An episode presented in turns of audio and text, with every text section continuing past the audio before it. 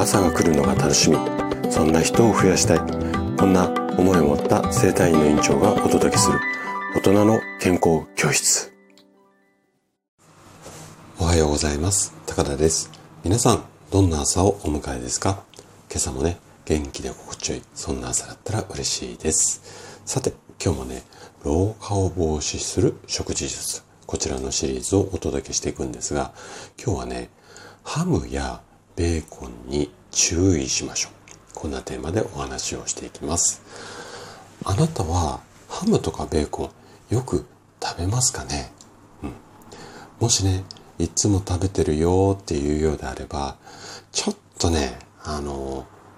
もしかしたら、うん、いや確実に老化が早まってしまうかもしれません。今日はねそんな、まあ、ハムやベーコンいわゆる加工食品と老化の関係について詳しくお話をしていきます。ぜひね、最後まで楽しんで聞いていただけると嬉しいです。じゃあね、早速ここから本題に入っていきましょう。あなたがね、もし本気で老化を防止したいなら、加工食品は口にしない。このぐらいのこう意識というか覚悟が大切になります。なんでかっていうと、加工食品に含まれる食品添加物には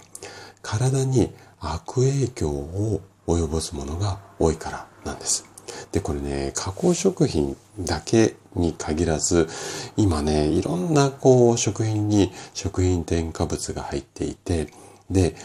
結構ね、最近はね、あの、商品の裏をじっくり見るよっていう方も、まあ増えてはきたんですけれども、それでもね、日本の、その、こ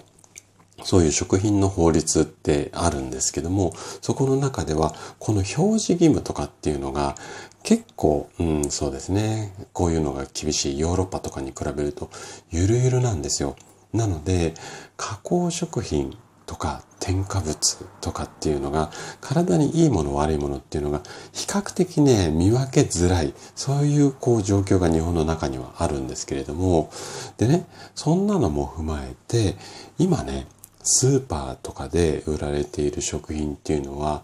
加工食品がもうね本当に数多くあります。で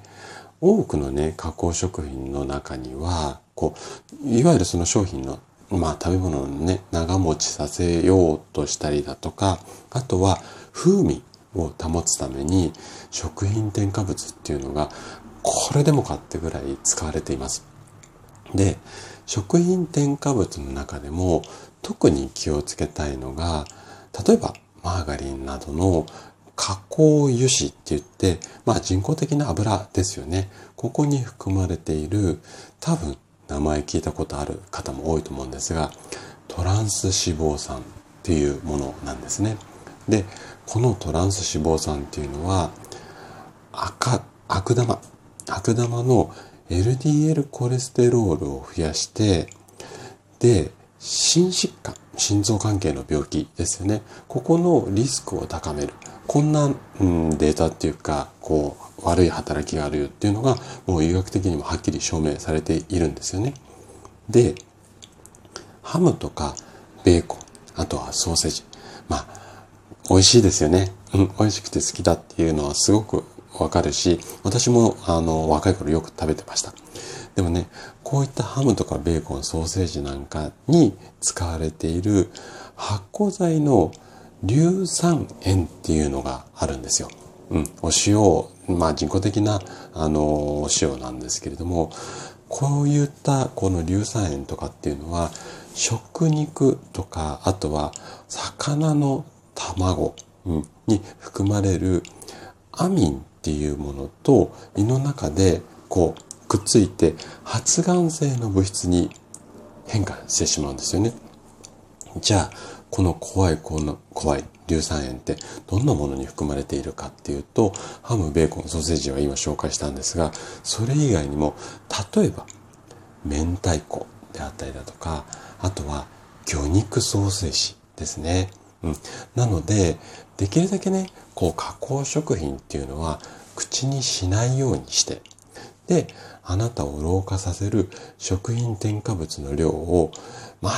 全くゼロっていうのはもう今ちょっとね、売っているものの関係上なかなか難しいとは思うんですが、できるだけ意識をしていただいて、限りなくゼロに近づける。こんな工夫が老化を防止する食事率の一つのポイントになるかなと思いますので、ぜひ参考にしてもらえたら嬉しいです。はい。ということで、今日も最後までお聴きいただきありがとうございました。